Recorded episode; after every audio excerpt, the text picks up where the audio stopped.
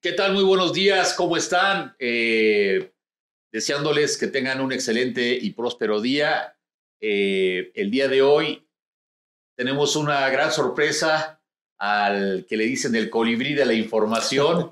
tenemos el, honor que nos esté visitando aquí en VIP Protection eh, Podcast, queridos amigos, colegas, escuchas. ¿Cómo estás, mi querido Sam? Bienvenido, hombre. Querido Víctor, ¿cómo estás, amigo? Afortunadamente bien y con el gusto de tenerte por aquí, mi querido Sam. Al contrario, muchas gracias por la invitación. Es, de los pocos que se dejan entrevistar, entonces hoy va a sentir lo que estar, es estar del otro lado, mi querido Sam. Es correcto. Oye, mi querido Sam, pues muchas gracias por estar aquí. Eh, eh, como te lo había platicado, este espacio pretende abrir micrófonos al colega, al amigo, al, ciudadano, al ser humano que ha hecho y trascendido y ha tenido un liderazgo ya dentro de lo que es el ámbito de seguridad eh, privada. Eh, pues entonces, si me lo permites, voy a leer tu currículum para la gente que está, que es nueva, que no te pueda conocer, que es difícil. Dicen que si no conoces a Samuel Ortiz, no, no conoces seguridad privada. Entonces, bueno, para aquellos eh, amigos eh, colegas eh, que, que, no saben de mi querido Samuel, que solo es que es el director o presidente de la revista más importante de la Ciudad de México a nivel nacional y ya con, con eh, algunos otros países que ahorita les voy a platicar. Él es licenciado en Administración, en Ciencias de la Comunicación, perdón, egresado en el año de 1991 y tiene una especialidad en mercadotecnia eh, por parte de la Universidad Iberoamericana, ambas aquí en la Ciudad de México. Él en 1999 fundó la revista Seguridad en América, que tiene prácticamente ya 22 años en el mercado, que se dicen fácil, ¿no? Pero no lo es, es una gran experiencia de vida, sin duda, aprendizaje diario. Y bueno, eh, se atribuye, su revista se distribuye, perdón, en más de 15 países en Latinoamérica, Actualmente funge como presidente de dicha empresa eh, o de dicha casa editorial. En el año 2005 tomó el diplomado en Dirección de Seguridad Empresarial, es DSE, por parte de la Universidad Pontificia de, Comillas de Madrid. En el año 2021 cursó el diplomado de Desarrollo de Empresas de Seguridad Exitosas y Sustentables. este nuevo diplomado que están sacando muy interesante, ¿no? la parte de, de administración ahora que se están abriendo todas estas posibilidades de, seguirse capacitando, sin duda eh, fue una, una grave experiencia que ya nos estarás platicando, esto en la Universidad eh, de Panamericana. Y fue presidente del capítulo ASIS, eh, capítulo México de ASIS en el periodo 2009 y vicepresidente de ALAS, la Asociación Latinoamericana de Seguridad, en el año 2010. Entonces, lejos de ser un eh, empresario exitoso, pues también con conocimiento en cuanto, no únicamente en la parte de comunicación, que es su carrera, sino también en lo que es la parte de seguridad, que es importante eh, cuando, eh, cuando te estás dedicando ya a un ramo, el poderlo conocer y hablarnos de, de tú por tú y decir, bueno, tengo esta opinión, ¿no? Porque eso te da, sin duda, mi querido Sambo, te ha dado la posibilidad de hacer preguntas más asertivas y la preocupación que se pudiera tener en el sector privado de desarrollar sin duda una mejor entrevista, mi querido Sam. es así? Así es. Pues mi querido Sam, si nos platicas de dónde eres, naciste aquí en México, por qué estudias comunicaciones, claro que sí. en qué momento llegas con el área de seguridad, platícanos, mi querido Sam. Mira, em, bueno, yo estudié comunicaciones y luego me especialicé en marketing, como bien lo mencionaste. Y bueno, por azares del destino, eh, después de haber trabajado en varias casas productoras, en agencias de publicidad, en medios eh, publicitarios este, exteriores, por ejemplo, carteleras. Entonces siempre estuve muy, muy involucrado en, todas, las, en todas las áreas, no nada más de, de creatividad, sino también en la parte cinematográfica y en la parte de ventas, ¿verdad? Que esta última me, pues, me apasiona, siempre me ha gustado.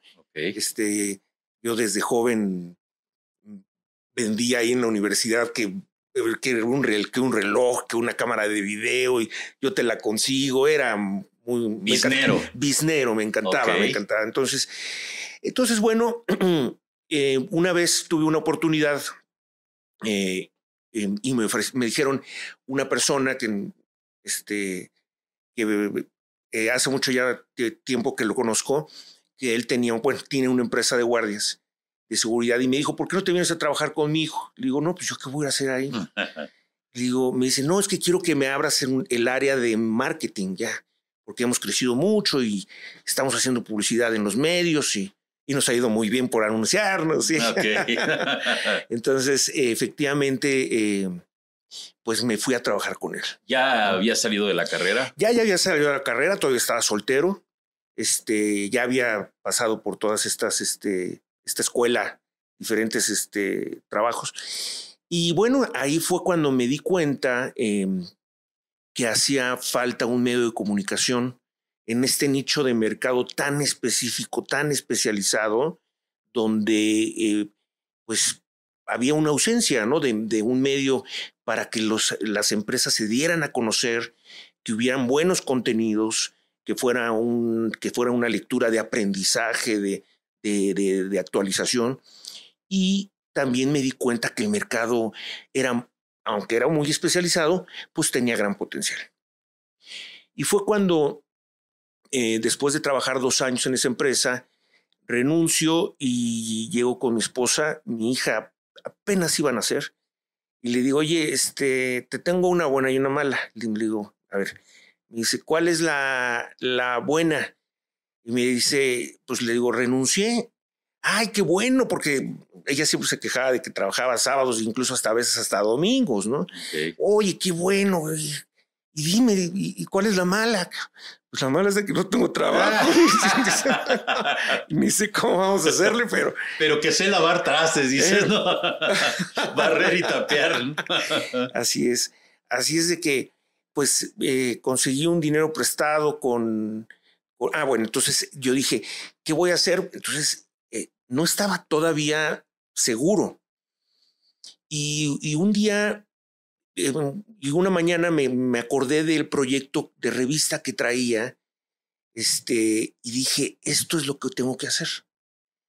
Em, incluso leyendo un libro eh, de, del poder de la imagen de, de este Gordoa, de Víctor Gordoa, cuando él se salió de Televisa y él narra, por ejemplo, el siguiente paso que yo, ahí fue cuando a mí la idea me llegó y, oye, yo siempre había querido tener una revista, así como él siempre quería haber tenido una escuela de imagen, este, y, y que, un día se lo agradecí porque me lo encontré en un evento, ¿eh? Y le dije, gracias a ti, me, me, me, llegó la, la, la, este, la idea. Pues esa idea que tenía guardada recónditamente en mi cerebro, pero con eso me motivé y, saqué y salí adelante con, con, con el proyecto. Y fue un proyecto muy, muy padre. Vendí mi coche con ese dinero y este, con ese dinero empecé con, unas, con, un, con un mensajero, una diseñadora gráfica y tu servidor. Los tres. Y mi, mi, suegra tenía un cuarto ahí en, eh, libre en su casa y me lo prestó y ahí puse mi oficina. Ok. Entonces, este, y bueno, pues ya empezamos a trabajar y sacamos la primera revista en el 99. Fue una labor muy, muy, muy difícil, porque nunca había trabajado en una revista. Ok. Entonces, eso es, lo, eso es lo más complicado porque la curva del aprendizaje es muy cara y es muy larga de, tiempo en cuanto a tiempo. Entonces, vas dando los pasos, te topas con barreras, tienes que regresar, ahora, ahora es por acá. Entonces, al grado tal, fíjate, fíjate bien, que mm, más o menos yo ya llevaba como seis años con la revista, siete años, ya con un punto de equilibrio, ¿verdad? Ahí íbamos creciendo, ya quizá éramos siete, tenía ya seis, siete empleados, ya, ya no estaba en, en la oficina, en, el, en, el, cuarto que me prestaban, sino ya tenía una oficina. Y este, y un día me dijo mi esposa, oye, ¿por qué no te dedicas a otra cosa, ok. Me dice, pues, digo, no, es que todavía, le digo, ya estoy por dar el paso, el, siguiente paso. No, pues es que pues estamos muy limitados de lana, cabrón, ¿no? Y pues que vámonos, no nos podemos ir de vacaciones, o bla, bla, bla. Y le dije, sí, ok, voy a ir a buscar trabajo. Pero por supuesto que no. Por supuesto que no.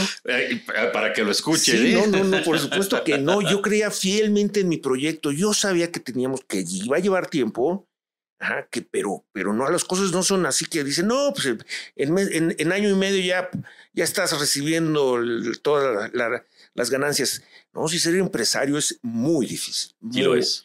Y yo, er, yo no, bueno, pues ahí me estrené de empresario, ¿verdad? Entonces fue muy, muy difícil. Eh, y, y al octavo, fíjate, más o menos como en el octavo año, llegó una firma internacional muy importante este, que a la, fecha son mis clientes. Eh, es, por qué no decirlo, es HID, eh, que es una empresa de control de acceso en cuanto a tecnología, y puso los ojos en Seguridad América y entonces invirtió en publicidad. Y eso, fíjate, fíjate cómo son las cosas, ¿no? Eso fue como un imán para que nosotros, para que otras marcas empezaran también acercarse, acercarse a nosotros y ofrecer y, que les pudiéramos nosotros ofrecer nuestras estrategias de mercadotecnia a través de nuestros propios medios de comunicación, que ya no nada más era la revista, sino también era el portal eh, que tenemos que es y este, también algunos este, otros servicios como en ese tiempo teníamos ya también un directorio que sacamos anualmente. Y bueno, eh, me quedo con esos tres nada más ahorita. Entonces fue, ahí ya viene ya un, cambio drástico en nuestra empresa porque empezamos a tener más recursos, entonces empezamos a hacerla mucho más grande en contenido, empezamos a contratar a más reporteros, empezamos a contratar a, más gente y empezamos, la verdad, desde que hemos venido, eh, hemos venido creciendo favorablemente y pues muy contentos de, de, tener cerca de 60 mil lectores y, bueno, pues con la presencia de, más de 15 países en toda Latinoamérica. ¿Ya estabas en ASIS en ese momento? No, toda, bueno, sí, por supuesto, como socio, sí, está, ASIS ha sido para mí, yo muy, es más que agradecido con las asociaciones y principalmente con ASIS, em, eh, que también con ella, pues nos, nosotros nos acercábamos a las personas que escribían los artículos, ¿no? Este, porque nosotros, yo no me considero un profesional de la seguridad, por supuesto que no. Los profesionales son ustedes. Yo soy simplemente un medio de comunicación donde trato de plasmar y de llevar a cabo sus mensajes, ya sean eh, de conocimiento o de, o, de publicitarios al mercado indicado. Aunque no la desconoces, tienes el DS de comida, o sea, tampoco es de que nada malo tuyo, y, lo alabo y te, lo, de verdad te lo aplaudo. Muchas gracias. Y lo mencionaste al principio, eh, efectivamente, eh, he tenido que aprender para poder hacer las preguntas correctas, para, pues hay que entender la seguridad. Y, y fíjate que algo que también agradezco es que la seguridad me apasiona. La seguridad me apasiona, entonces es un tema que, bueno, que ha sido una fórmula para mí al cual yo estoy muy agradecido con Dios y con mi familia y, y, con todos mis colaboradores, que hemos hecho de, algo que día a día nos levantamos con muchas ganas y tratando de hacer siempre cosas nuevas y diferentes. ¿no?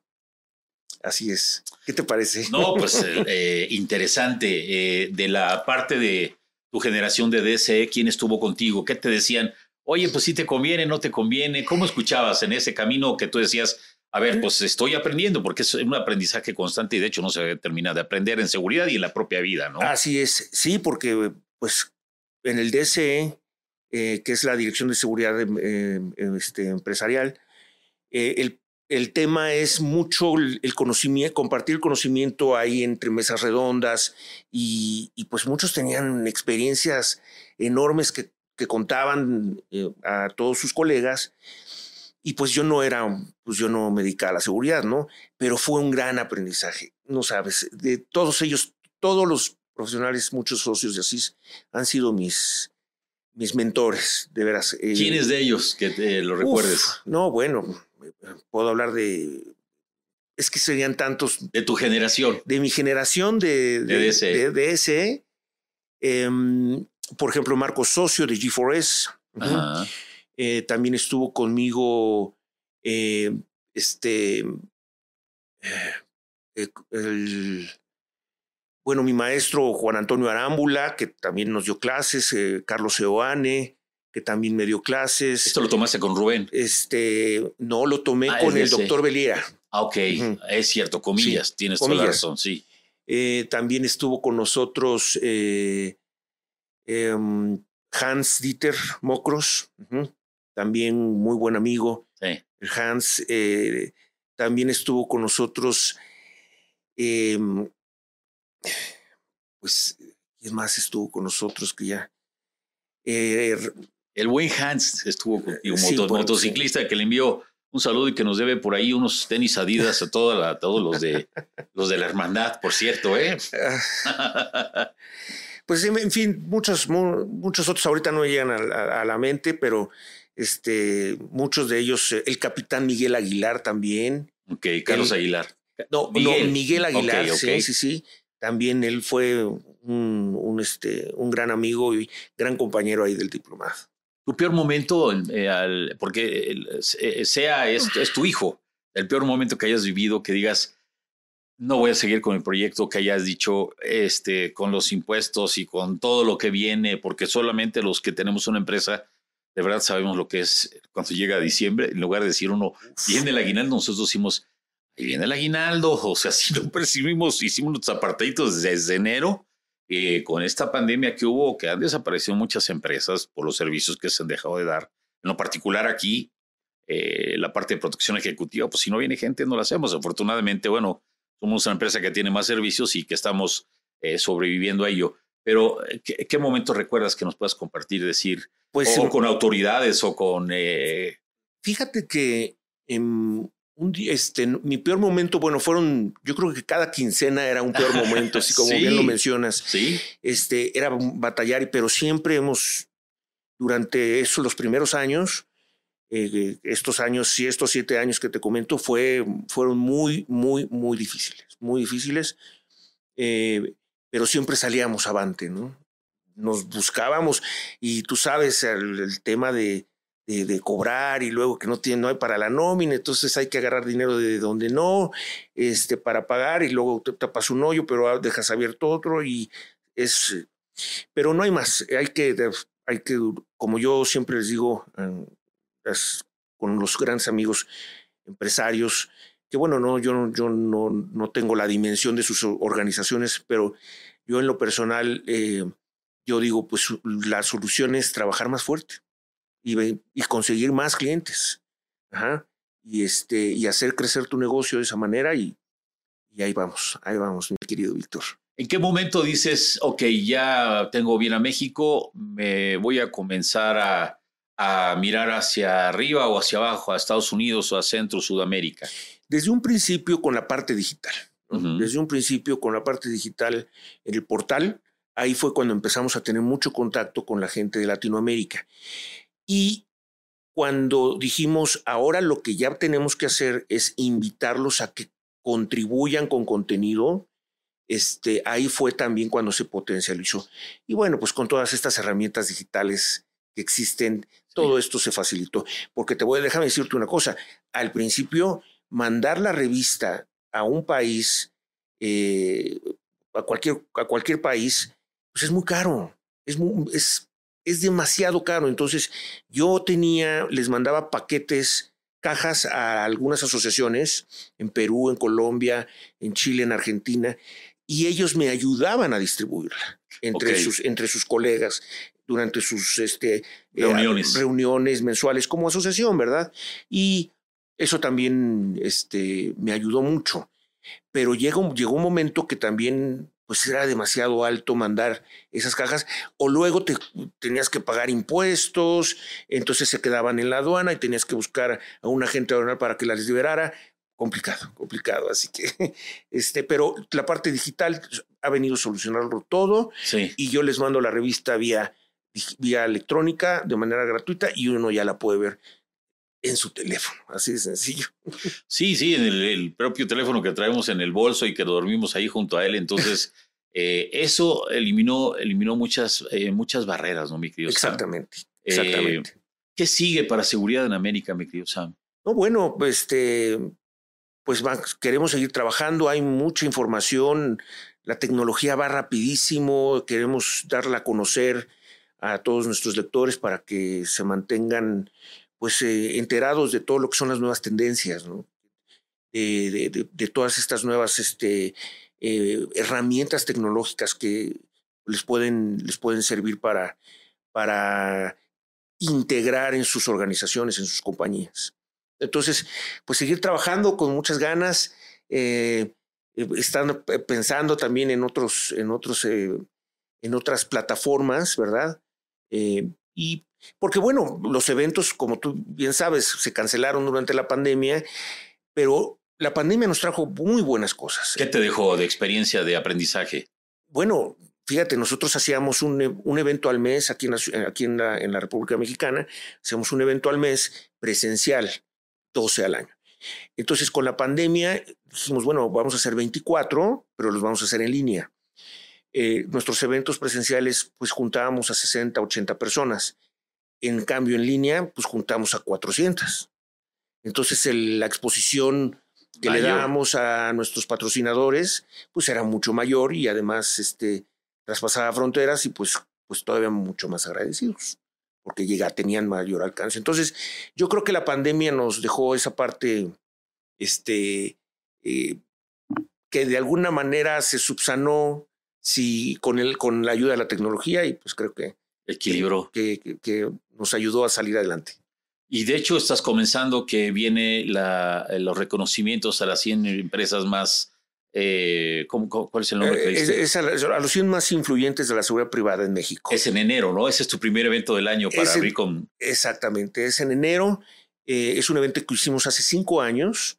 Lo, lo, no lo, también no lo pudimos repetir por pandemia eh, pero estamos muy entusiasmados porque vamos a, homenajear a, a, 100, a 100 personas que eh, sabemos que a través de un comité de selección, eh, sabemos que han, han sido gran aporte, tanto como empresarios, como en, tanto como personas, que, tanto como voluntarios en sus asociaciones eh, y también de capacitación cuanto a capacitación y que han puesto o han hecho la diferencia eh, con su tiempo y su esfuerzo en, para que este sector crezca, para que este sector se formalice y se vaya profesionalizando más.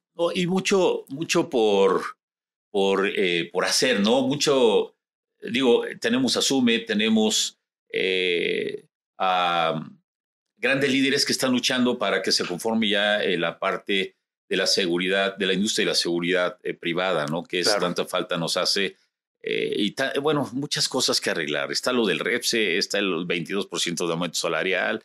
se está poniendo difícil. De hecho, estuvo por aquí el maestro Arámbula, que le mando un, un cordial saludo, en donde nos decía, ¿sabes qué? Es la tormenta perfecta, que de hecho él tuvo alguna reunión aquí en el hotel un hotel cercano aquí al Ángel de la Independencia, bueno, a la, más, más cerca de la Diana que del Ángel, en donde decía pues, los nuevos retos que vienen de seguridad. Entonces, yo creo que hoy por hoy, y, siempre ha sido la, la informacional un aspecto importante para, ah, para el conocimiento de lo que está sucediendo, cómo está sucediendo y cuáles son las tendencias en este sector privado de la parte legal, jurídica, que hoy por hoy, bueno, ya tenemos seis dependencias y achicándose la Secretaría de Seguridad Pública. Entonces, eh, yo creo que este año que viene no va a ser nada fácil. Ojalá que se restablezca la pandemia y que favorezcan a los empresarios que están dando trabajo, porque somos más que la Policía Federal, ¿sabías eso? Este, más elementos la, la, seguridad privada. Entonces, yo creo que tienen que dársele la importancia y darnos la oportunidad de poder eh, seguir generando empleos y seguir apoyando a la seguridad que hoy por hoy en México eh, tanto requiere y que tanto adolecemos desde hace ya muchos años, mi querido Sam. Así es, así es. Pero bueno, todas estas... Eh, también hay que verlo por el lado positivo, ¿no? Yo creo que también se va a formalizar mucho más el, el, el sector de, de, guardias privados, se va, las empresas patito no van a poder cumplir con estas, con todas estas exigencias que tienen de diferentes aspectos como son permisos, como van a ser también eh, temas fiscales y, y, bueno, creo que va a haber una buena depuración también y, y, esas las van a, van, a, van a tener que correr, van a tener que huir. Yo creo que es un tema que regresando, vamos a hacer una pequeña pausa, tocamos, porque fíjate que tiene dos vertientes que te quisiera yo explicar. Eh, los vamos a dejar tres minutitos nada más. Claro. Los dejamos con una, una melodía para que eh, para que se desestrese de lo que estamos hablando de, de, la, de los nuevos retos de seguridad. Y bueno, maneje con cuidado, regresamos de inmediato con usted. Muchas gracias. Gracias, Sam. Gracias, Vic.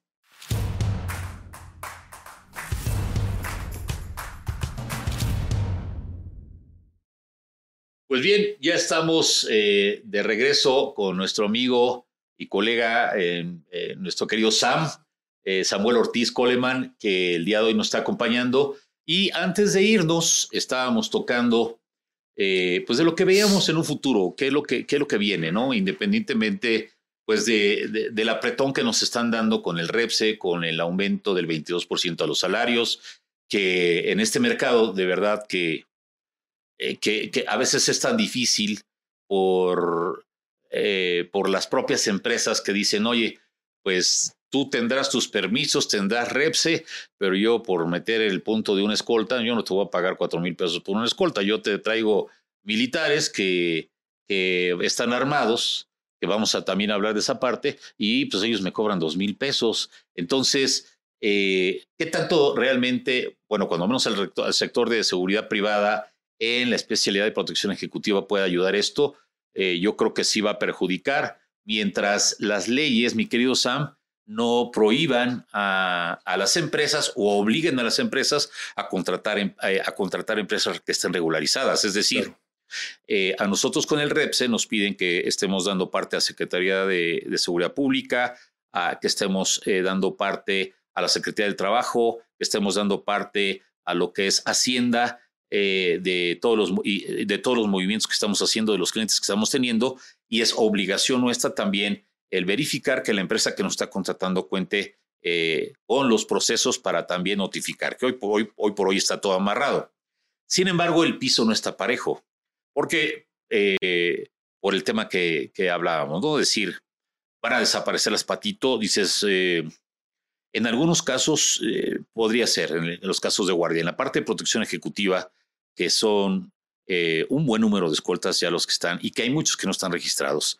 Existe un sector que es de los eh, militares en retiro, que eh, para efectos eh, reales, ellos tienen el arma para protección y esa se las dio el ejército desde que son oficiales, más no para prestar servicios. Es decir, ahí hay, una discordancia entre lo que entre la función del arma del oficial y la prestación de servicios que te dé la propia Secretaría de la Defensa Nacional, ese es uno de los grandes problemas que se tienen. ¿Por qué? ¿Y, cuál es el problema que genera? Si yo te cobro hoy el 22% más de lo que yo voy a tener que pagar porque el, el, el, salario mínimo aumentó, eh, el cliente va a decir, no, yo no te pago los 4 mil o 5 mil o 6 mil o hay quien pide 7 mil 500 por día y si es bilingüe 9 mil. Los costos, los costos que sean, yo mejor contrato directo. Pero la ley no dice, oye, pero tú no puedes contratar, eh, es una prestación de servicio, eh, ¿cómo les vas a pagar? ¿Cómo vas a declarar tu salida de dinero si no te están dando una factura? Y si es factura, necesitamos que por ser el rubro de seguridad privada, este, que, esta empresa tenga el REPSE. Entonces, como no está, dicen que lo que no está prohibido no está, está, está, está, permitido, entonces ellos van a, puedan llegar a la tendencia, no, pues mejor lo rento de esta forma, ¿no? Hablo de choferes que también les pagan lo que quieren. Hablamos de escoltas, que también les pagan lo que quieren. no hay nada regularizado. Eh, eh, hoy por hoy los escoltas eh, hacen algo y los medios de televisión ya los mandan hasta enjuiciados al Ministerio Público. De verdad, no hay quien los defienda hasta el día de hoy, so far. hay un proyecto que, que, que, viene interesante para favorecer ello. Para favorecer ello. Pero, ¿cuál es tu opinión en, esa, en, en esta parte? Bueno, como te lo mencioné, eh, yo creo que sí es un, hay que verlo con como una buena oportunidad. Eh, sí, efectivamente, el 22% de incremento también hay que verlo como una oportunidad como para que nuestro país crezca, eh, para que la gente reciba más dinero. Eh, y sí, ni modo, pues a los empresarios les va a doler mucho más, ¿no? Pagarles. Pero bueno, este, nuestro país tiene que cambiar, este, tiene que cambiar el poder adquisitivo de la gente.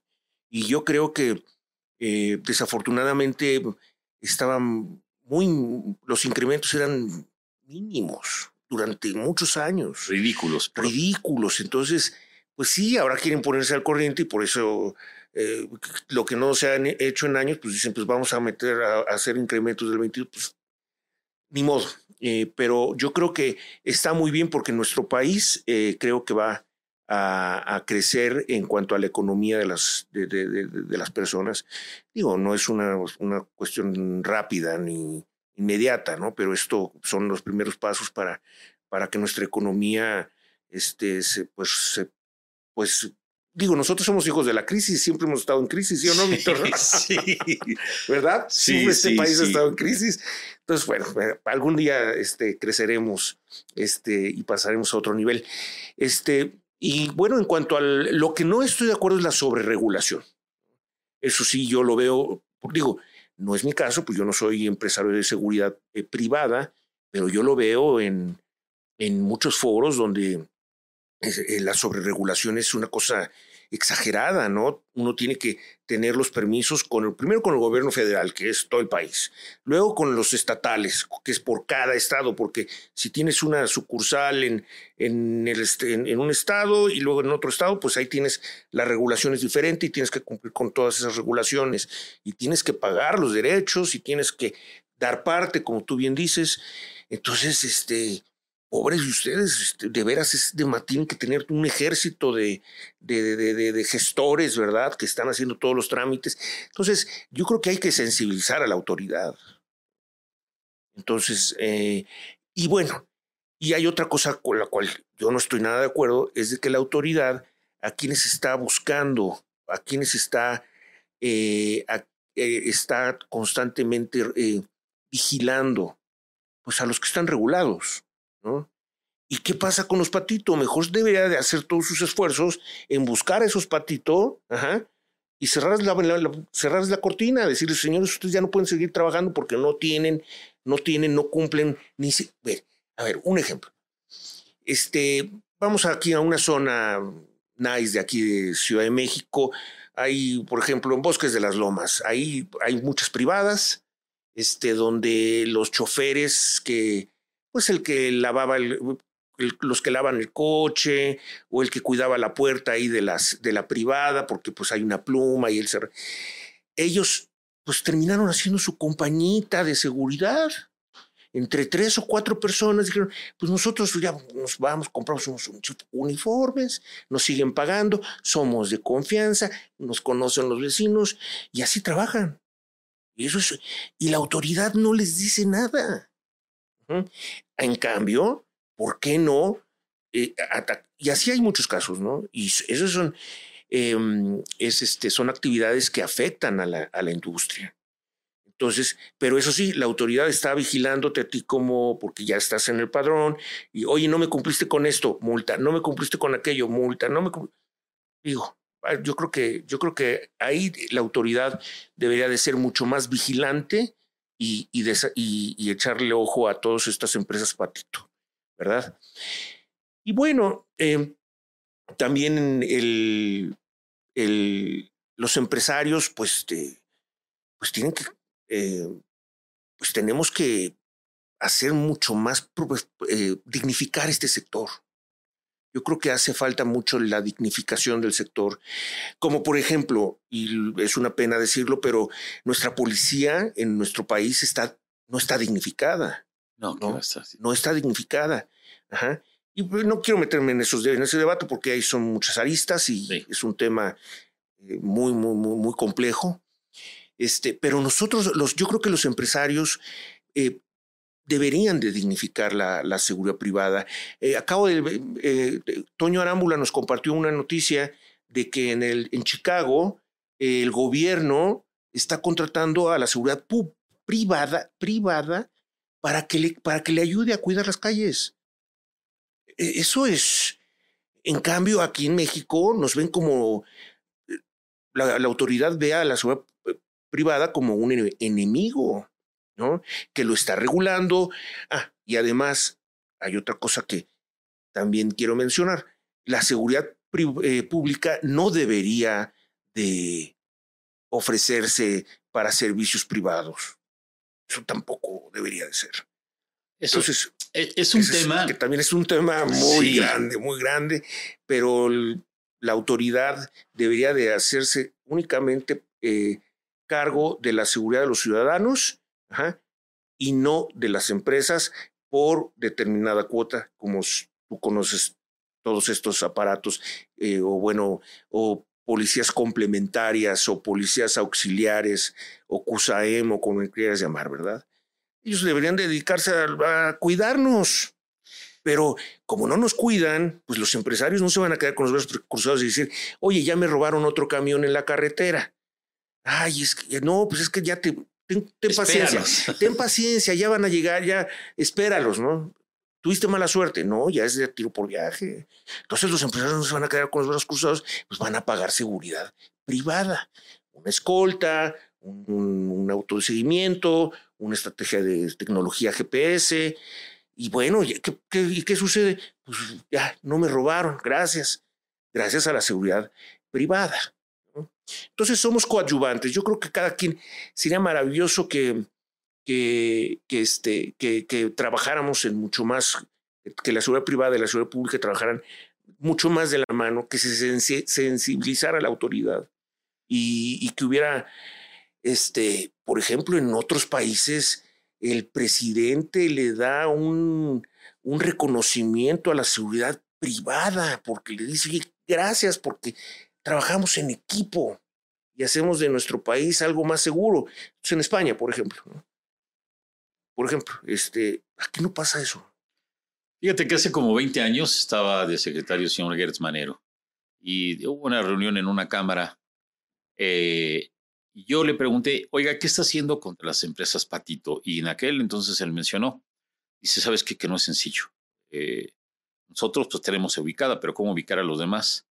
Y yo me acuerdo que le dije, basta con ver que ponga usted a una persona a ver los periódicos eh, y verificar si estas empresas están, porque están, están haciendo contrataciones de, de, de, personal y ahí usted con que vea la dirección o el nombre de la empresa o que dedique a una persona este, que puede dedicar a más a un centro de comando completo, lo podía erradicar, pero eso fue hace 20 años. Al día de hoy seguimos igual, o sea, de verdad seguimos igual. Lo que llegó a hacer Mancera fue en determinado momento complicarle la protección ejecutiva diciendo vamos a balizar los vehículos, que son decisiones sin duda de alguien que desconoce lo que es protección ejecutiva desde lo que es su origen y sus objetivos. El hecho de decir, este, oye, ponte el nombre, o si mira, la policía este, tiene la necesidad, o Guardia Nacional ahora, de estar uniformado, que eso representa una ventaja ante el adversario. Ahora tú como, eh, seguridad protección ejecutiva el hecho de que diga, pues aquí voy, en una unidad seguidora o en un follow car no van a ir más de tres gentes armadas. Entonces, pues vamos a ponerle seis, que es lo que regularmente utilizan. Ahora bien, en la parte de, de vamos a apoyar a la empresa de seguridad privada, pues no, tú sabes el gran negocio que es la Policía Bancaria Industrial del sector X y el número de gente que tiene. Yo cuando estuve en Coca-Cola tuve la oportunidad de tener un grupo amplio de 60 a 70 escoltas que eran de la PBI. Cuando llegué di de baja 30 eh, por cuestiones de, principios y los que se quedaron eh, en la realidad la capacitación no había y un escolta ahorita en PBI te debe estar costando unos 45 mil pesos. 45 eh, mil pesos, que la gente dice, bueno, pues hay quien sí lo puede pagar y quien no lo puede pagar. Claro. Eh, pero dicen, ok, va esta policía. Bueno, sale protección federal, ¿sabes que También vamos a poner a los funcionarios. Es decir, es un, es un buen negocio para ellos, eh, que no debería de ser. Pero vámonos a la propia raíz. Eh, de, hablamos de, de, policías de estatales, municipales, los locales de proximidad, de policías de tránsito, que en los estados fueron los que permitieron, incluso estaban ya dentro de los propios cárteles, que eso es una realidad que no podemos darle la vuelta. Eh, ¿qué, ¿Qué necesidad hubo? Pues vamos a tener que meter al ejército, si no, ¿quién más entra, no? Que llegaban y, todavía en Acapulco acaban de desarmar a, a, toda la policía en el estado de Guerrero, que los acaban de atacar, y en varios, en varios estados llegan en Zacatecas, a ver, échenme las armas, ¿por qué están inmiscuidos? ¿Por qué? Su estrategia, eh, bueno, ¿qué fue lo que hizo el gobierno? Vamos a meter a la policía, ahora va a ser, se va a llamar Protección Federal, porque cada sección cambia nombre, ¿no? Hoy es, hoy es Guardia Nacional y empezaron a querer meter al ejército, antes que entrara la Marina incluso, era el ejército el que participaba en este tipo de operaciones. Hasta que empezaron políticamente diciendo, no, sabes que el ejército no es su función y efectivamente la constitución eh, dice que no debe de ejercer funciones de policía. De hecho, ni siquiera estamos preparados para eso como militares. Es, nosotros, nuestra función es eh, eh, totalmente distinta, incluso a, aprender a alguien o a someter a alguien, eso no sucedía. Eh, se le viene a este presidente Calderón, mete y declara la guerra contra el narcotráfico con 150 mil muertos dentro del conteo de ellos y se le empieza a echar a la gente, ¿no? Ya sabes, eh, los adversarios, PRI y todos, el verde ecologista y todos, todos los partidos. Sí, ¿sabes qué? Que no es función del ejército. Eh, llega Peña Nieto y decimos, bueno, pues ellos estaban criticando, van a tener una nueva estrategia. No, le cambió de nombre llega este señor que era el que estaba en contra de que el, ejército fue, estuviera en las calles y pues dice, bueno, vamos a hacerlo Guardia Nacional. Claro. Eh, ¿Y qué hace? Quita elementos de la, del propio ejército mexicano y los lleva a, como estructura que para mí, en mi opinión, está bien. Eh, cuando menos sí hay corrupción, pero no estamos a los niveles que están manejándose ya por desfortuna las policías. Y hay buenos y hay malos. Eh, entonces, si esta parte alta federal ya la están combinando con el estatal, que los propios, eh, los propios gobiernos están conformados eh, o pagados por sus, sus, propias campañas, por, por los propios cárteles, ya es un problema mayor. Entonces, aquí, pues el patito feo de todos somos nosotros, ¿no? Porque hablabas de algo muy importante, la dignificación del elemento de seguridad. Yo me acuerdo cuando abrí esta empresa que tenía hace, hace 17 años, decía, tengo una empresa de seguridad, se imaginaban al gordo con una torta este, ahí en la entrada, de verdad. Eh, hasta que, bueno, eh, la, gente comienza a cambiar de opinión. Nosotros hacemos análisis de riesgos desde un departamento hasta una planta automotriz. Déjame decirte que nueve de cada diez empresas, y más en los estados, y, de verdad, voy a pisar callos, pero pues es la verdad, eh, les dices, a ver, ¿te entrenaron? Los, los auditas, ¿tienes entrenamiento? Sí. ¿En qué? Primeros auxilios. ¿Hace cuánto? Ah, no, pues, es que ya no me acuerdo. Ok. ¿Qué otros entrenamientos tienes? No, pues nos enseñaron. Pues mira, aquí está el libro. O sea, no los capacitan. Digo, ¿y de uniformes? No, pues. Eh, bueno, yo sí tengo, mire, lo tengo a este. Eh, nos dan, a ver, nos dan uno por año.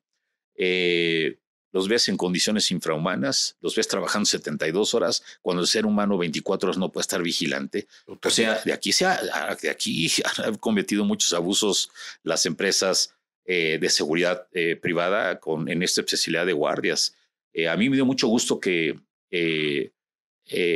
este, este compañero nuestro de IPS, perdón, Armando, Zúñiga, dijera, ¿sabes qué? Yo sí lo estoy capacitando, yo sí lo estoy metiendo a que tengan sus prestaciones. ¿Por qué? Pues porque él fue guardia, porque sabe lo que sucede. Pero para muchos otros, y de verdad en los estados ni te platico, es el gran negocio, ¿no? Claro. Y yo creo que no debes de ser guardia para, para hacer respetar o para hacer tus controles de confianza, tus, darles sus uniformes, su capacitación, que no estén más de 24 horas, que no les pagues después. ¿Qué piensas de todo esto? Mira, yo creo que em, el empresario de seguridad tiene que cambiar su mentalidad, en, porque sí, efectivamente también eh, muchas veces el guardia es guardia porque no encontró otro trabajo.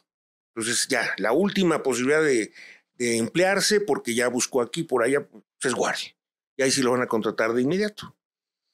Entonces, yo creo que el empresario lo que tiene que buscar es crear toda una estructura para que el guardia permanezca y crezca dentro dentro de la organización, ¿no?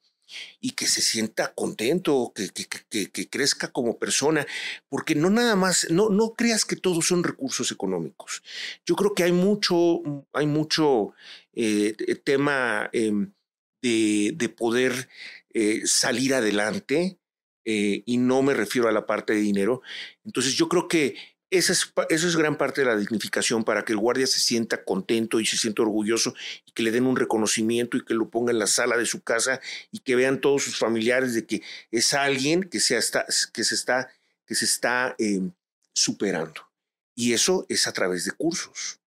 Sí, una proyección de vida, de carrera, claro, ¿no? Claro, por supuesto. Y, y, quizá pueda aspirar para ser supervisor. y, y, después de supervisor, pues no, no sé, a lo mejor director de la empresa, que déjame decirte, ah, yo tengo, hay casos, ¿eh? hay casos de que guardias han llegado a direcciones, direcciones comerciales o direcciones operativas y han salido adelante. ¿Por qué? Porque los empresarios les crean todas, el, crean todo el camino, camino empresarial eh, para que puedan llegar ahí. Entonces, eso es algo muy importante.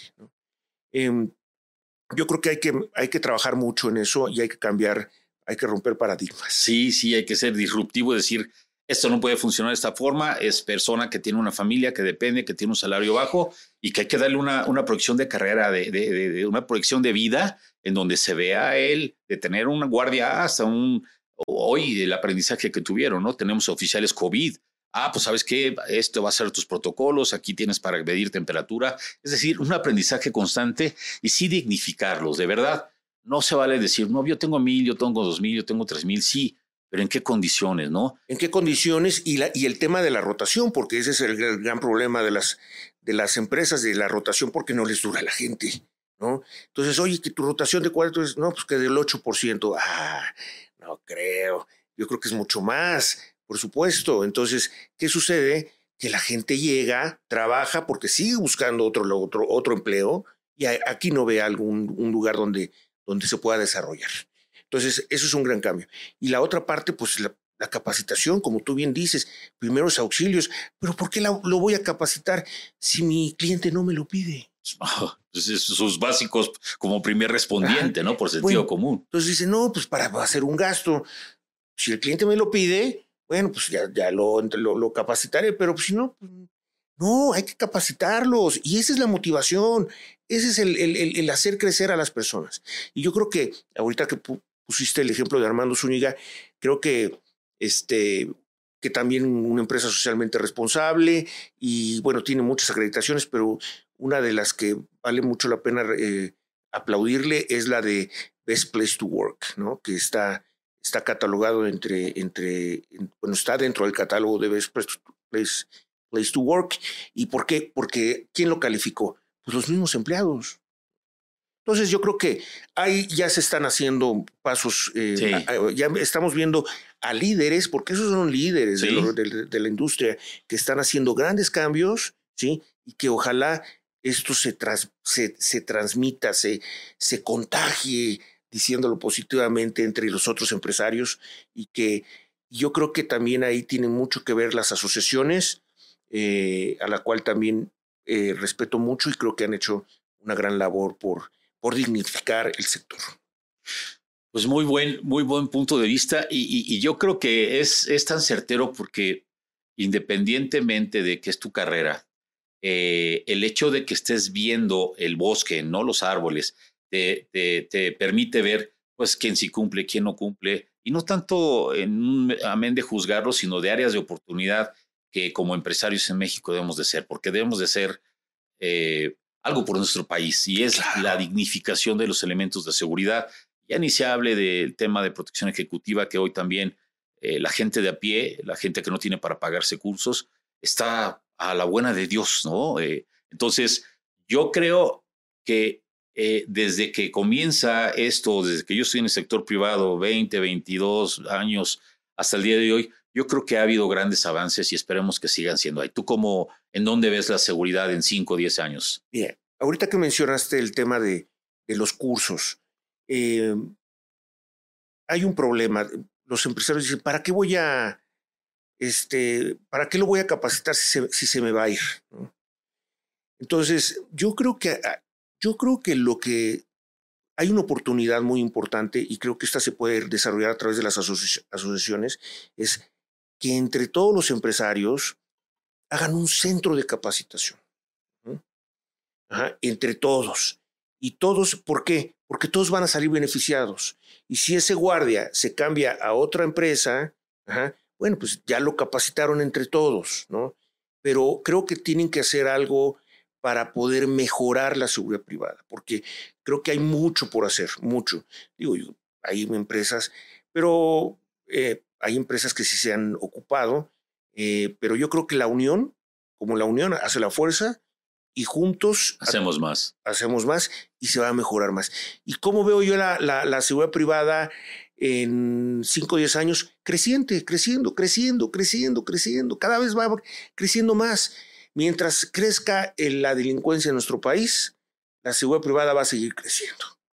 Ese es mi, ese es mi, mi, mi pronóstico dentro de 5 o 10 años y así será siempre, porque el empresario no se va a quedar cruzado de brazos. No. Así es. Pues sí, esperemos que, que, que así sea, eh, mi querido Sam, porque sí hace, sí hace falta. Eh, yo soy cierto que unidos, unidos somos más, podemos más. Eh, y bueno, hoy nos toca ya a esta generación dejar algo más firme, más estructurado a, a las generaciones que vienen empujando a esa gente joven de, menos de 30 años que dice uno, wow, ya CPP, DSE, DSI, CPO, dice uno, ellos van a tener un mejor México, pero es momento que nosotros estemos dando otro paso, porque vienen nuevos delitos como la ciberseguridad, que, que ahora es, ahora hay que agarrarse porque ya todo está automatizado y todo es a través del teléfono.